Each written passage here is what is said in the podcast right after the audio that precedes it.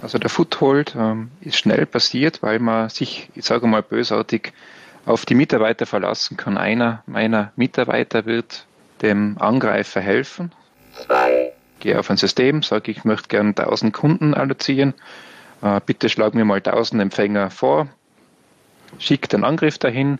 Wir erpressen bei diesen 1000 Empfängern das Geld und von diesem erpressten Geld bekommst du, bösartiger Hacker, sagen wir 30 Prozent und ich behalte mir die 70 Prozent. Der erste Fehler war der Mitarbeiter. Der zweite Fehler, sage ich mal, der Entscheider für die IT-Sicherheit. Und der dritte Fehler sind altbekannte Schwachstellen, die übers Internet erreichbar sind oder sind geleakte Passwörter, die im Internet erreichbar sind, im Darknet zum Beispiel. Nein.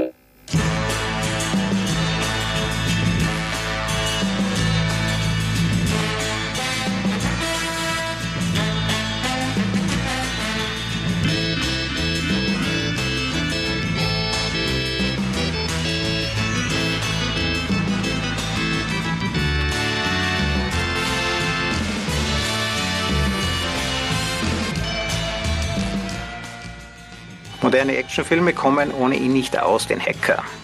Das Team der Guten oder auch der Bösen, die haben einen charismatischen Chef, einen Muskelprotz, eine Schönheit vielleicht und eben einen Hacker, gelegentlich auch eine Hackerin. Hacker können alles. Die Daten vom CIA, die Fernsteuerung vom Auto, das Geld von jedem Konto. Wenn es aus Hollywood kommt, dann muss es wohl die Wahrheit sein. Weil das Hacking so leicht geht, da herrscht ja überall nur noch Chaos, niemand hat mehr Geld auf dem Konto. Das ist jetzt für unsere Zuhörer übrigens der richtige Moment, mal nachzuschauen, ob sie beim Online-Banking, ob da noch Geld auf dem eigenen Konto, die sauer äh, verdienten Euros, ob die überhaupt noch da sind. Herzlich willkommen zum Podcast Digital Sense Maker. Mein Name ist Christoph Holz. Wir beschäftigen uns hier mit dem Sinn und dem Unsinn hinter der Digitalisierung, mit den Möglichkeiten und heute auch ein bisschen mit den Gefahren. Mein heutiger Gast ist ein erfolgreicher Hacker, aber einer von den Guten, ein ethischer Hacker. Ähm, ja, David Winkler, gibt es das überhaupt?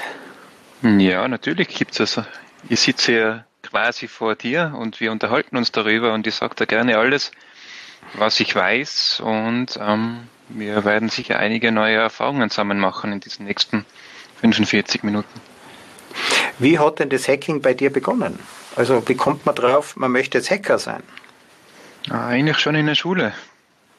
Wir waren so Mitte 90er junge Burm, die sich um damals 20.000 Schilling einen hart verdienten PC gekauft haben und anders wie ich es heute bei meinen Kindern beobachte, haben wir uns keine Spiele installiert auf iPads und das Wischen gelernt, sondern wir haben ziemlich schnell damit angefangen, Programme zu schreiben, die an, zum Beispiel ein Passwort erfordern. Und der jeweils andere hat versucht, dieses Passwort zu knacken, dieses Passwort äh, zu umgehen ähm, oder auf die Daten zuzugreifen, ohne jegliche Anmeldevorgänge. Also das war immer schon irgendwo ein Fable auf unserer Seite, Dinge zu verstehen und dann zu umgehen. Und du hast es natürlich in der Realität schon ausprobiert. Gibt es irgendwas, was schon verjährt ist? Von meinen Daten. genau. Nur Gutartiges. Und ähm, die Verjährung endet, glaube ich, mit der Rechnungsfrist meiner Kunden. Also sind sie alle schon verjährt. Was äh, ist eigentlich dein Geschäftsmodell? Du lebst ja jetzt davon, ein guter Hacker zu sein. Genau, also ich habe meine Strong IT GmbH gegründet als äh, Lonely Hero. Ich war damals ein gutartiger Hacker ganz allein auf weiter Flur und habe meinen Kunden aufgezeigt, dass es und teilweise auch wie einfach es möglich ist, in ihren PC oder in ihre Firmen-IT einzusteigen und dann natürlich auch aufgezeigt, was man denn dagegen tun kann und sollte, bevor das ein bösartiger Hacker macht. Aber warum sollte jetzt eine Firma auf die Idee kommen, die auch noch dafür zu zahlen, dass, die bei dir, dass du bei denen reingehst? Naja, ich sehe einen äh, erheblichen Vorteil, wenn ein gutartiger Hacker Schwächen aufzeigt, bevor es ein bösartiger Hacker tut. Somit hat der Kunde genug Zeit, diese Hintertüren und Tore zu schließen, bevor ein bösartiger Hacker kommt, alles mitnimmt oder wie man es jetzt in den Medien liest, haben sehr viel Geld verlangt, dass die Daten wieder brauchbar werden. Und dahinter steckt viel Zeit, viel Vorbereitung, viel Know-how und das wird ähnlich wie bei Picasso damals einfach innerhalb von diesen Härtungs- und Einbruchszeiten Dienstleistungen bezahlt und zahlt sich auch aus. Was meinst du mit Picasso? Ähm, wir hören oft den Vergleich, warum man jetzt für, keine Ahnung, drei Stunden einen Betrag X zahlen muss, da der etwas höher erscheint als wie zum Beispiel der Stundensatz eines Friseurs und dann vergleiche das ganz gern, dass man auch unsere 20 Jahre Vorbereitungszeit, bis man dieses Wissen aufgebaut hat und die Erfahrung aufgebaut hat, wie man richtig angreift, effektiv verteidigt, ähm, ich sage, auf diesen kleinen Zeitrahmen auch auf die Straße bringt, um das Netzwerk sicher zu machen. Und da möchte man ja nicht einen Anfänger haben, wenn ähm, eine Operation am offenen Herzen braucht, sondern da möchte man einen wirklich erfahrenen Chirurgen. Genau, wir sehen, dass es sehr viel Erfahrung bedarf, um Dinge komplett zu verstehen und auch um die besten Maßnahmen abzuleiten, je nachdem, welcher Kunde uns gegenüber sitzt. Ob das ein kleiner Autohändler ist, eine Privatperson oder ein Konzern mit 100.000 Mitarbeitern, erfordert komplett unterschiedliche Herangehensweisen an teilweise ähnliche Themen. Jetzt fangen wir mal bei der Privatperson an. Ich nutze die Digitalisierung jetzt in erster Linie mal als Privatperson, als Einzelunternehmer vielleicht.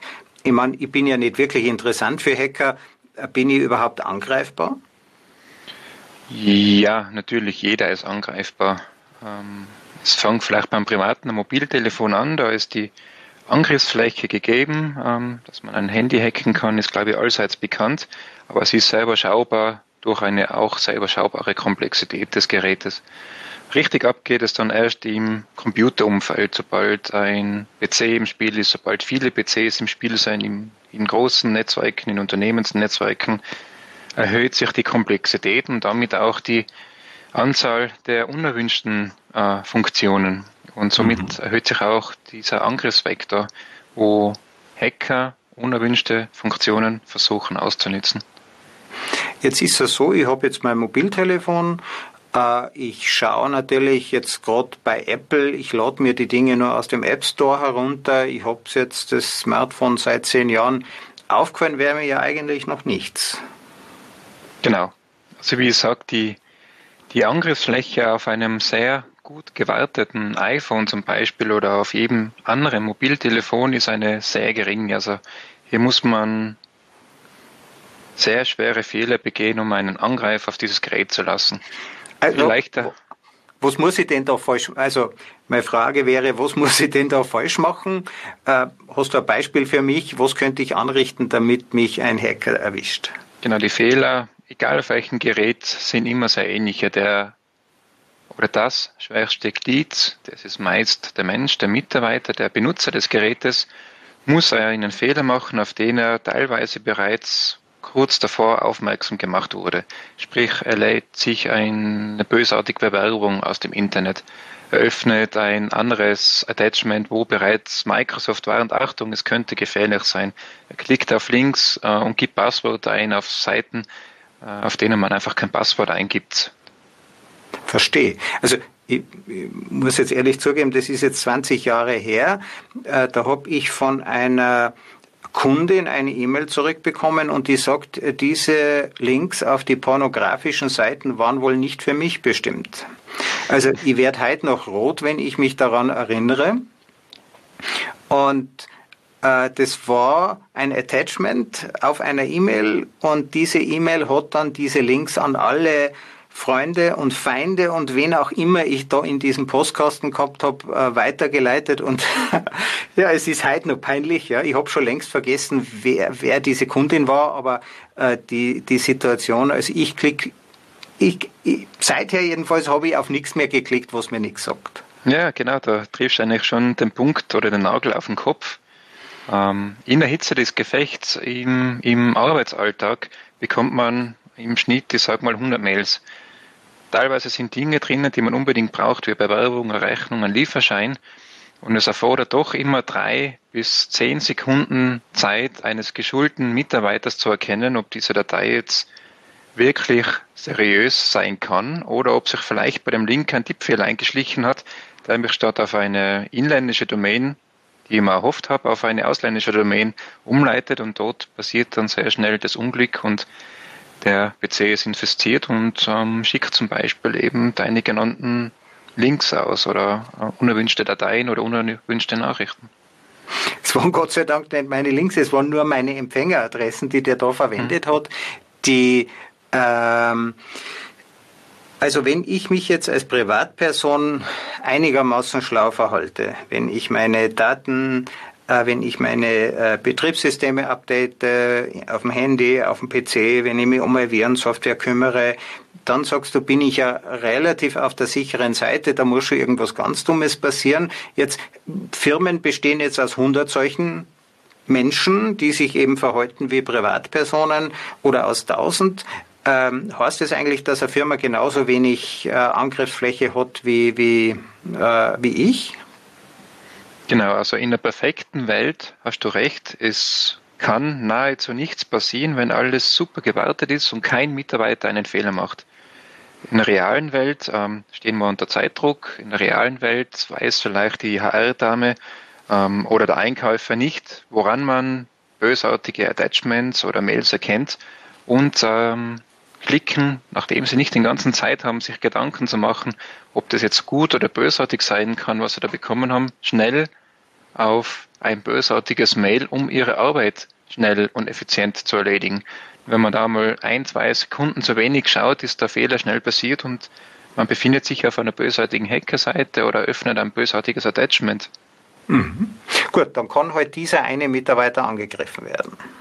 Ja, es bleibt oft nicht bei diesem einen Mitarbeiter. Also wir fahren ja regelmäßig gutartige Trainings, wo man genau diese Kennzahl misst. Also wir senden gutartige Phishing-Mails, die natürlich aber ausschauen wie bösartige Phishing-Mails raus an hunderte oder tausende Mitarbeiter und haben in den letzten Jahren im Schnitt eine Erfolgsquote von 10 bis 30 Prozent. Das heißt, 10 bis 30 Prozent der Mitarbeiter klicken auf einen Link, der potenziell gefährlich und bösartig ist.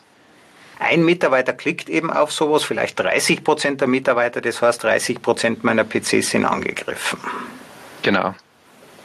Und wie geht es dann weiter?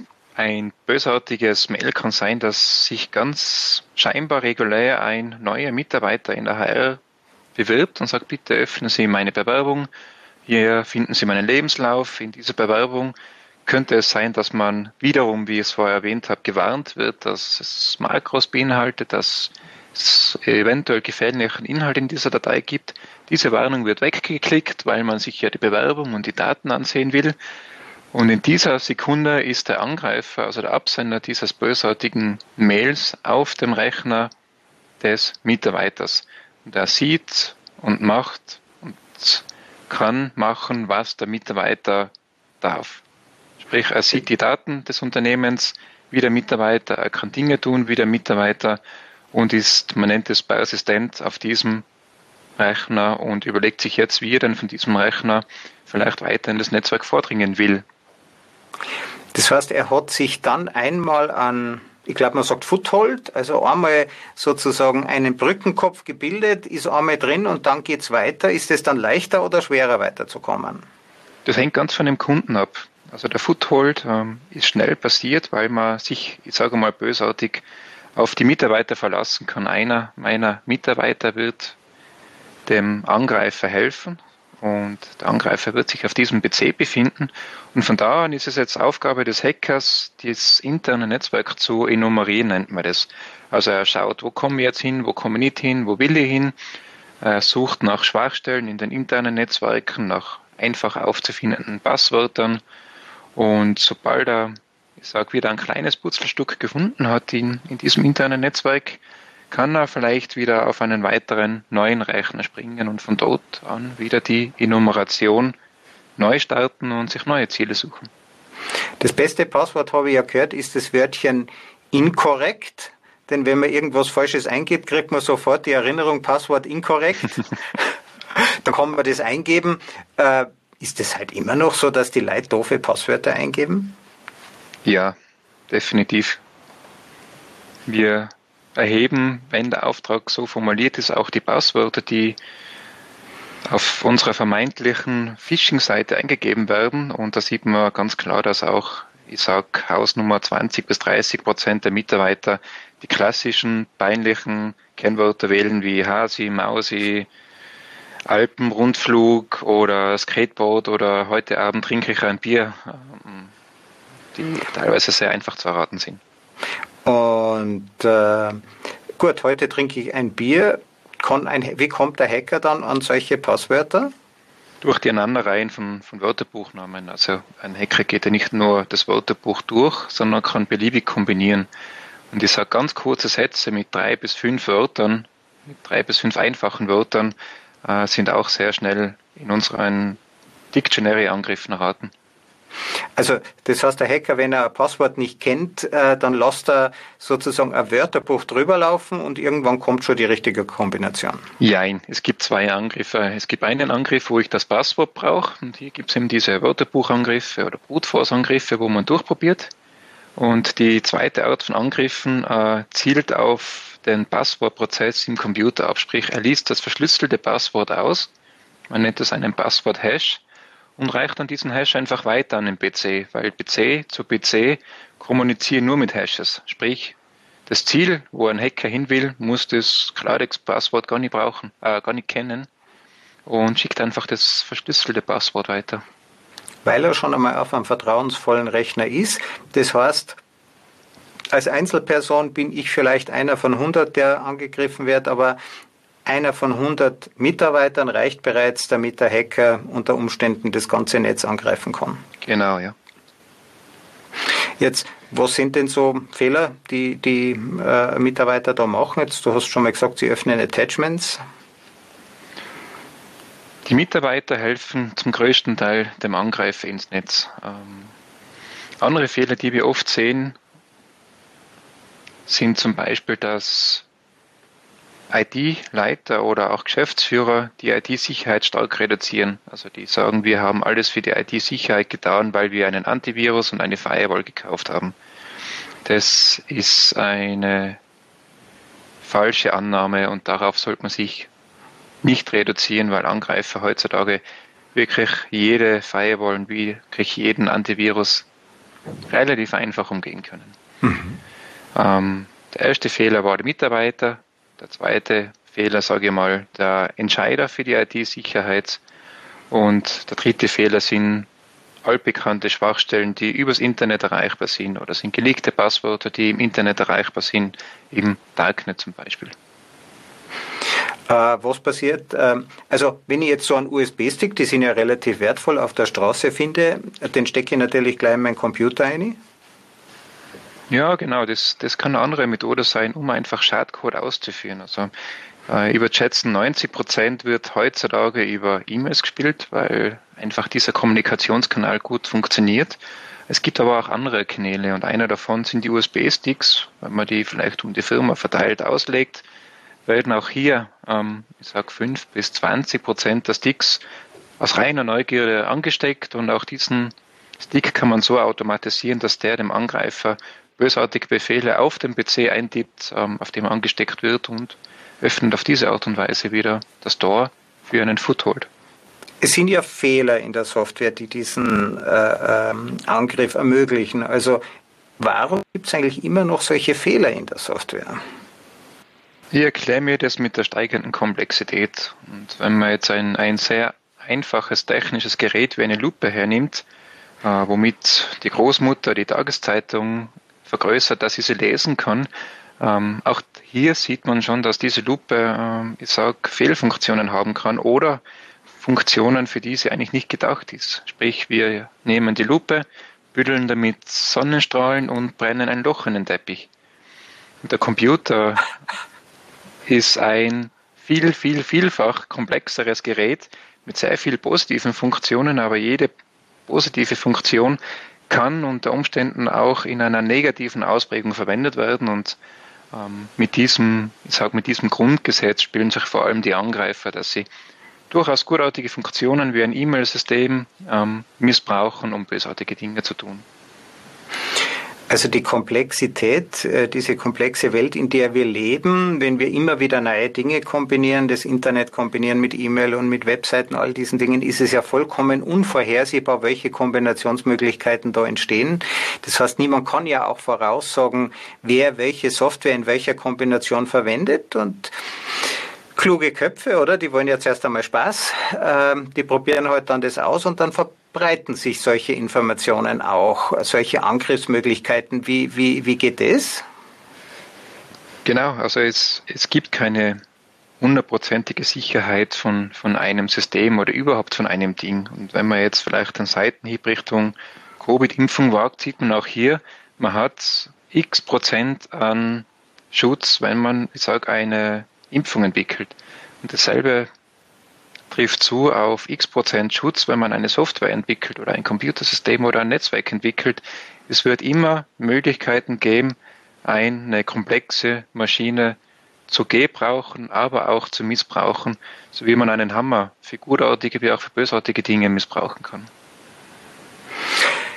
Jetzt kürzlich in den Medien äh, ganz ein spannender Fall. Der Hersteller von Kränen, die Firma Ballfinger, die sitzt in Salzburg, äh, die investieren sehr, sehr viel Geld in IT, ist jetzt gerade durch die Medien gegangen. Was ist da passiert aus deiner Sicht, Außensicht? Ähm, man kann darüber nur spekulieren. Also ich, ich habe kein Insiderwissen und wenn ich es hätte, würde ich es jetzt natürlich in diesem Rahmen nicht preisgeben. Aber die berühmtesten Angriffe der letzten Monate und Jahre, wie auch bei Heiß oder wie bei der A1 Telekom, kommen immer auf die gleichen ähm, Dominosteine zurück oder auf die gleichen Puzzlesteine. Es wird größtenteils über eben diesen genannten Foothold gespielt, dass man einen schwachen Mitarbeiter findet, der mal Tür und Tor dem Angreifer öffnet und dann ähm, gelten die neuen Gesetzmäßigkeiten, wie sie Microsoft als Assume Compromise ähm, kommuniziert. Sprich, wir haben einen Rechner, auf dem jetzt ein beliebiger Angreifer sitzt und jetzt kommt es darauf an, wie sicher ist das interne Netz. Sprich, die Dinge, auf die wir uns bisher verlassen haben, wie eine gute Firewall oder ein guter Antivirus, können jetzt das Unternehmen nicht mehr wirklich retten, sondern es kommt darauf an, wie interne Systeme gehärtet wurden, wie die Rechte von Mitarbeitern gehärtet wurden, welche Daten auf den Fallscheiß rumlegen.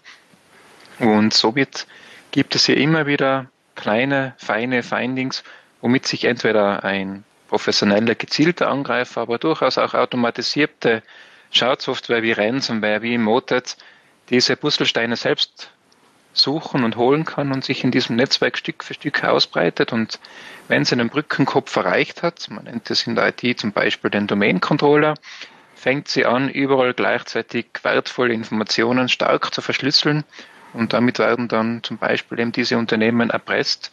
Und wenn dann dieses Backup-System zum Beispiel auch betroffen ist, dann wird es ähm, ziemlich übel, einen internationalen Konzern wieder auf die Beine zu bekommen, Backups wieder einzuspielen, saubere Systeme garantieren zu können und die Mitarbeiteraccounts neu und sicher einzurichten. Wie lange dauert das? Der Angriff oder die Verteidigung? Nein, die, wie das Wiederherrichten, ja.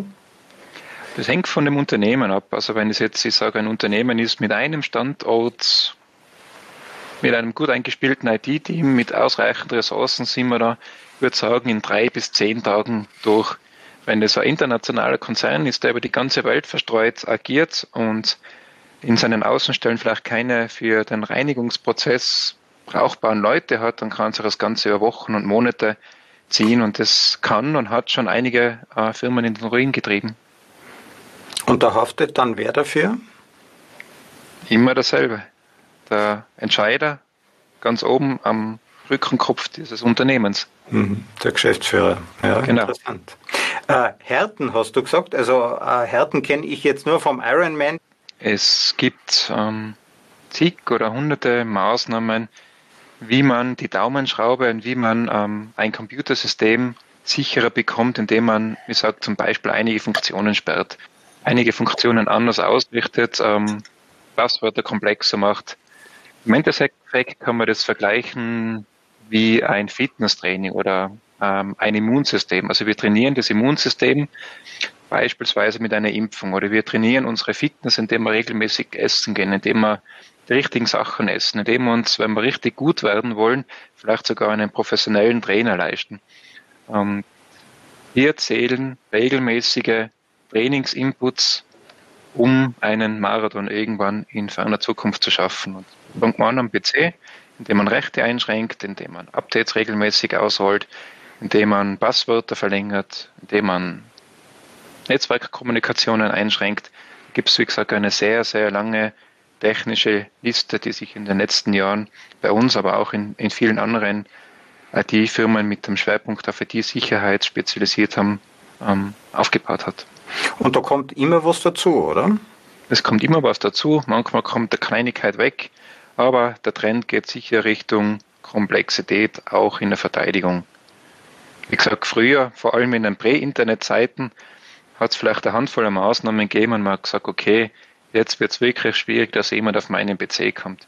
Jetzt in Zeiten ähm, der totalen Vernetzung, wo jedes Gerät mit jedem Gerät rund um die Uhr vernetzt ist und auf jedem PC Minimum 10 bis 50 Programme installiert sind, ähm, wird das Ganze natürlich etwas komplexer, dass man ein System die sensitiven und gefährlichen Funktionen nimmt, ohne dass natürlich die Firma Einschränkungen hat, ähm, ihre Arbeiten zu erledigen. Das ist immer ein sehr, sehr schmaler Grad, hier den perfekten Mittelweg zwischen Sicherheit und Produktivität zu finden. Jetzt hat uns das Internet ja eine Menge Vereinfachungen gebracht, E-Mails äh, statt dem Fax, äh, wir können plötzlich automatisieren. Wir sehen auch, dass sich Firmen umorganisieren. E-Mail hat im Wesentlichen das mittlere Management ersetzt. Jetzt können viel mehr äh, Mitarbeiter direkt am Kunden agieren. Die Firmen sind produktiver geworden. Die Wirtschaft ist in den letzten Jahrzehnten stark gewachsen. Und dann gibt es trotzdem welche, die sagen, ja, äh, das ist ja skandalös, dass das äh, alles so teuer ist, sich zu schützen, äh, dass es diese ganzen Probleme gibt. Äh, verstehst du das, dass die Leute auf der einen Seite sehr wohl den Nutzen gern in Anspruch nehmen und andererseits dann wehleidig sind, wenn es daraus, äh, wenn, wenn dann halt auch Kosten und Probleme entstehen? Also, dass sich die erwarten, das Internet ist eigentlich Disneyland? Ja, verstehe total. Und ich war ja auch viele Jahre auf der anderen Seite, auf der Seite eines IT-Administrators, auf der Seite, der das übergehabt hat, äh, Dinge zu verteidigen ähm, obwohl man natürlich in dieser Position wesentlich mehr zu tun hat, als nur IT-Sicherheit zu betreiben. Und es gibt meines Erachtens drei Punkte, ähm, die da reinspielen in, in diese Entscheidungen oder in diese Situation, warum IT-Sicherheit schwierig ist. Eins ist einmal der menschliche Faktor, wie so oft. Sprich, ähm, es lässt sich auf der einen Seite nicht gern der Chef oder der IT-Leiter zeigen, dass sein IT-System Schwächen hat. Und es kann dann auch mal zum, zum Showstopper werden, ähm, wenn man hier den Entscheidungsträger nicht mit ins Boot holen kann, weil er Angst hat, ähm, Schwächen aufgezeigt zu bekommen. Der zweite Faktor von den dreien sind die Ressourcen. Wie gesagt, IT-Leiter oder IT-Mitarbeiter sind Mangelware. Ähm, zumindest in unserem Bereich in Tirol und in Österreich wird hängeringend nach IT-Spezialkräften gesucht. Und die, die es bereits in den Unternehmen gibt, sind zu 120 Prozent ausgebucht. Wenn jetzt ein, ein David Winkler kommt und sagt, hey, ihr habt 20 Schwachstellen offen und dafür bräuchten wir 40 Maßnahmen umgesetzt in den nächsten zwei Jahren, kann das natürlich ein Ressourcenthema werden, dass man hier nur sehr schleppend ins Ziel kommt. Äh, und der dritte Faktor ist der Faktor Know-how, sprich die entscheidenden Leute in der Verteidigung wissen vielleicht nicht, wie man Dinge richtig härtet oder sie denken sie zu wissen und lassen hier keine Änderungen zu, äh, wenn man ihnen zeigen will, wie es effizienter oder besser in der Verteidigung werden soll. Jetzt bestimmte Angriffsszenarien sind lange bekannt. Wir wissen, dass äh, das war der WannaCry-Virus, der ja Milliarden Schäden äh, angerichtet hat, dass dem CIA oder der NSA, weiß jetzt nicht genau, dieser Fehler seit vielen Monaten bekannt war. Man hat ihn nicht bekannt gegeben, weil man ihn ausnützen wollte. Man wollte ihn missbrauchen für Spionagezwecke und hat daher Millionen Menschen in Krankenhäusern, in öffentlichen Einrichtungen, in Verkehrseinrichtungen einer großen Gefahr ausgesetzt, weil man das für sich behalten hat. Mhm. Ist das okay? Nein, ist natürlich nicht okay, aber für die bösartigen Hacker ein tolles Geschäftsmodell und ähm, dieses Geschäftsmodell nützen möglicherweise vielleicht auch eben deine genannten öffentlichen Institutionen aus, um sich äh, aus welchen Gründen auch immer Vorteile zu schaffen oder Zugriffe zu sichern. Und im Bereich der bösartigen Hacker, wenn man hier Schwachstellen findet, die wirklich die Türen von vielen Systemen aufsperren, ist es meistens finanziell wesentlich attraktiver, diese Schwachstellen für sich zu behalten oder für viel Geld am Schwarzmarkt zu verkaufen, als es dem Hersteller zu melden, damit er diese Lücke sichert und äh, behebt. Jetzt sagst du, es gibt den Fachkräftemangel auf der Seite der, äh, der Systemadministratoren. Ich nehme an, auch für dich ist es nicht leicht, Mitarbeiter zu bekommen. Äh, das heißt, die, äh, unter den Hackern müsste eigentlich auch einen Mangel geben. Ich hätte jetzt, ich habe zwar Informatik studiert, ich hätte ja gar nicht die Kompetenz, so einen Hack auszuführen. Ähm, da gibt es ja auch keine Dienstleister, oder? Es gibt gutartige Hacker als, als Dienstleister, als ein erwachsener Markt. Also wir haben, oder ich persönlich habe vor 15 Jahren damit angefangen, Computersysteme zu hacken und habe mich wirklich gefragt, hey, kann denn das sein, dass es so einfach geht und dass da nicht wesentlich mehr Leute auf der Welt gibt, ähm, die dasselbe machen, das kommunizieren und das besser machen.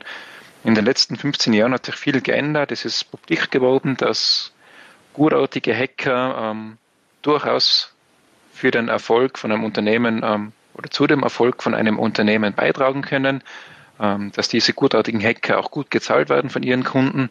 Und ich bin der Ansicht, dass vor allem in den letzten fünf Jahren dieses Geschäftsmodell enorm floriert. Aber es gibt ja auch das Geschäftsmodell eben der genannten bösartigen Hacker. Hier gibt es äh, einen ebenfalls enormen Schwarzmarkt, wo man zum Beispiel eine, ich sage eine Art Webshop wie Amazon ähm, finden kann, wo man sich Angriffe für wenig Geld kauft und der bösartige verkaufende Hacker am Gewinn des Angriffs einfach beteiligt wird. Sprich, ich gehe auf ein System, sage, ich möchte gerne 1000 Kunden allozieren. Äh, bitte schlag mir mal 1000 Empfänger vor. Schick den Angriff dahin. Wir erpressen bei diesen 1000 Empfängern das Geld und von diesem erpressten Geld bekommst du, bösartiger Hacker, sagen wir 30 Prozent und ich behalte mir die 70 Prozent. Das ist meistens ein, ein sehr fairer Deal, der uns in diese Situation bringt, in der wir sind, dass es täglich enorme Malware Angriffe gibt und ähm, sehr, sehr, sehr viel Geld erpresst wird, auch in mittleren und sehr großen Unternehmen. Also ich kann mir nicht nur äh, Cloud as a Service, also File Service, ich kann mir nicht nur E-Mails as a Service buchen, ich kann mir auch Hacking as a Service buchen. Ich könnte sagen, ich habe hier die Adressen aller deutschen Großkonzerne, äh, die, die äh, Internetadressen, lieber Hacker, hier hast du die Liste, mach mal mal bitte einen Angriff da drauf und wir teilen uns dann halt einfach die Kohle und, und dann macht er das auch. Genau. Und ja, wie gesagt, Christoph, was haltet ihr davon ab, das zu nutzen? Da kannst du dann überschlagen, hey, wenn von 1000 Kunden, wie ich vorher gesagt habe, 10 bis 30 Prozent draufklicken, das könnten dann äh, 100 Ziele sein. Von diesen 100 Zielen zahlen vielleicht 30 Prozent, das sind dann 30 Ziele, äh, 10.000 Euro, das sind dann 300.000 Euro, ein Drittel kriegt der Hacker, das sind auf die Schnelle 200.000 Euro, die du da machst. Und ich glaube, so schnell verdienst du mal du dein Geld. Gut, also einer der Gründe könnte sein, ich lebe noch nicht in Russland, ja, also man könnte mich erwischen. Ähm, aber jetzt ganz ehrlich, wenn jetzt mein Computer gehackt ist, ich meine, das sind ja unehrliche Leute, diese Hacker. Warum sollte ich denen vertrauen, dass wir die dann nachher wieder entschlüsseln? Ja, was bleibt dir, Christoph? Du sitzt vor deinem PC oder ähm, eine ganze Firma sitzt vor ihren PCs und es geht nichts mehr. Die Backups sind nicht vorhanden oder ebenfalls verschlüsselt und es steht hier jetzt nur eine Internetadresse, wo drauf steht, wenn du x tausend Euro in beispielsweise Bitcoin oder Monero überweist, dann geben wir deine Daten retour. Und welche Alternative hast du dann, als diesen Rettungsversuch zu wagen? Ja, aber jetzt nehmen wir mal an, was, was ist in den Fällen passiert, wenn ich es nicht, ich habe das Geld überwiesen, ich habe dann den Entschlüsselungscode bekommen äh, und dann geht halt technisch irgendwas schief, wo der Hacker überhaupt nicht dafür äh, kann, kriege ich dann mein Geld zurück? Na, no, glaube nicht. also das ist, ich sage, das ist Berufsrisiko. ja, gut. Ähm, Gut, also es gibt einen kompletten Markt für diese Dinge. Es gibt ja auch Marketing dahinter, es gibt eine Arbeitsteilung äh, hinter diesen Geschichten. Und ähm, wo glaubst du denn, sitzen die meisten dieser Hacker? Wo leben die denn? Gibt es eine Idee? rund um den Globus verstreut, denke ich. Also ich glaube nicht, dass es immer die bösartigen Russen sind und es sind sicher nicht auch nur die Inder oder die Chinesen. Ähm, potenzielle Angreifer brauchen nur einen Internetanschluss und einen PC und ein bisschen Gehirnschmalz, ähm, um sich ihr Netzwerk aufzubauen. Und ich gehe davon aus, dass auch Amerikaner langweilig haben und sich an diesem Geschäftsmodell bereichern und sich für diese Angriffstaktiken interessieren. Und es werden genauso Südamerikaner dabei sein. Es werden mit Sicherheit Afrikaner, Europäer, Japaner und Australier dabei sein, die sagen, hey, ich möchte mal auf illegale Art und Weise schnell gutes Geld verdienen. Die vielleicht auch Kinder haben wie wir und sich überlegen, wie soll ich die genau. im nächsten Monat ernähren. Ja, und sie sind vielleicht jetzt im Homeoffice, in der Kurzarbeit und wissen nicht, wie sie anders den Tag rüberbringen. Sind vielleicht kündigt worden, haben Geld gezogen und ja, kommen in ihren nächtlichen Surfen irgendwo auf die Idee, das könnte ja eine Lösung für ihre brennenden Probleme sein. Mhm. Ja, wie vieles hat auch beides, äh, auch das äh, viele Facetten und Seiten. Jetzt Hacking gibt es ja irgendwie so lange, seit es Computer gibt, äh, sogar länger schon, oder? Also die ersten Hacker waren ja, haben Telefonsysteme gehackt, aber jetzt wird es irgendwann besser. Müssen wir damit leben, so wie mit Covid-19? Ich glaube, dass die Komplexität weiter steigen wird. Das beobachtet man die letzten Jahrzehnte oder wahrscheinlich sogar die Jahrhunderte, wenn wir uns ehrlich sind. Und mit einer steigenden Komplexität äh, werden auch ähm, steigende Angriffsvektoren, nennen wir das, also die Art und Anzahl der Schwachstellen steigen. Was jedoch besser wird, ist meines Erachtens das Immunsystem der IT-Systeme. Sprich, die Leute sind jetzt durch die Medien wesentlich aufgerüttelter auf diese Angriffe. Die IT-Leiter wissen wesentlich besser, wie man Angriffe erkennen und verteidigen kann. Und wie ich vorher erwähnt habe, auch die Anzahl der gutartigen Dienstleister explodiert. Also der Impfstoff ist im Anmarsch, es werden jetzt bereits die Risikogruppen geimpft, das Know-how steigt und die gutartige Manpower, um Angriffe wesentlich schwieriger zu machen, steigt meines Erachtens auch. Mit dieser Komplexität oder sogar schneller als wie diese gefährliche Komplexität. Und wir sind ja gerade, das haben wir auch äh, im Lockdown gelernt, wir koordinieren uns jetzt mit Dienstleistern auf der ganzen Welt. Also für diese Menschen, die sonst eben nicht genug zum Essen haben und äh, selbst nicht äh, genug Jobs finden, also für einen guten Hacker ähm, die allerbesten werden ja, habe ich mir sagen lassen, vom CIA und von der NSA angeheuert und auch sonst äh, entsteht ja da jetzt ein globaler Arbeitsmarkt, wo man äh, mit legalen Tätigkeiten, aber wesentlich weniger Risiko auch äh, gut davon leben kann. Ja, genau. Also auch meine Mitarbeiter haben auch nie gejammert, dass sie zu wenig verdienen. Uns geht es allen gut. Wir können uns alle Gimmicks leisten, wir leben gut, wir haben keinen Zeitdruck. Also ich fühle mich sehr wohl in, in dieser Rolle und ähm, es scheinen auch unsere Mitarbeiter sehr, sehr zufrieden zu sein, wenn sie in IT-Sicherheit ihren Teil dazu beitragen können, dass die Welt besser wird. Genau, und das wollen wir ja alle. Äh, Codezeile um Codezeile, äh, gefangenen Virus um gefangenen Virus und auch Sicherheitslücke um Sicherheitslücke. Ähm, es wird immer ein bisschen besser und damit bedanke ich mich auch sehr äh, bei dir, David, für diesen Einblick einmal in, in den Hintergrund, in den Alltag, in die äh, Strategie, in die Seiten, ja, in, in die eine Seite des ethischen Hackers, äh, der Angriffe stoppt, aber auch immer andererseits, was bedeutet es, äh, selber Angreifer zu sein. Da stecken ja auch Menschen, da stecken auch Schicksale dahinter. Mhm. Äh, und ähm, ich denke, wir werden verstehen müssen, das, äh, die Digitalisierung ist kein Ponyhof. Ja? Man denkt sich immer, äh, wenn Menschen ähm, das nicht verstehen, dass es auch Schattenseiten gibt, fragt man sich immer, aus welchem Disneyland sind die eigentlich entkommen. Ähm, wir verstehen es jetzt immer besser, worauf wir achten müssen. Und äh, Hollywood wurde ja selber regelmäßig gehackt, also nicht nur Sony, wo man äh, Daten über alle Kunden heruntergezogen äh, hat, sondern insbesondere die Filme. Und siehe da, auch hier hat sich die Strategie gewandelt. Ähm, du und ich, wir müssen unsere Filme eben nicht mehr illegal herunterladen, was wir ja auch nie getan haben. Nein, wir können jetzt für wenig Geld bei Netflix und bei anderen Dienstleistern wesentlich bequemer, äh, wesentlich bequemer diese Dienstleistung in Anspruch nehmen. Äh, sie wird uns also nicht mehr vorenthalten, weil das Internet eben diese Globalität möglich macht. Wir kriegen sogar Filme teilweise jetzt schon, wenn sie gleichzeitig ins Kino kommen. Es gibt also keinen echten Grund mehr, Hollywood zu hacken. Und das finde ich ist auch eine clevere Lösung, die die für dieses Problem gefunden haben. Vielen Dank fürs Zuhören. Das ist Digital Sense Maker. Mein Name ist Christoph Holz. Das ist mein Podcast und wir beschäftigen uns mit allen Dingen rund um Digitalisierung und wollen dem auch auf den Grund gehen. Dankeschön.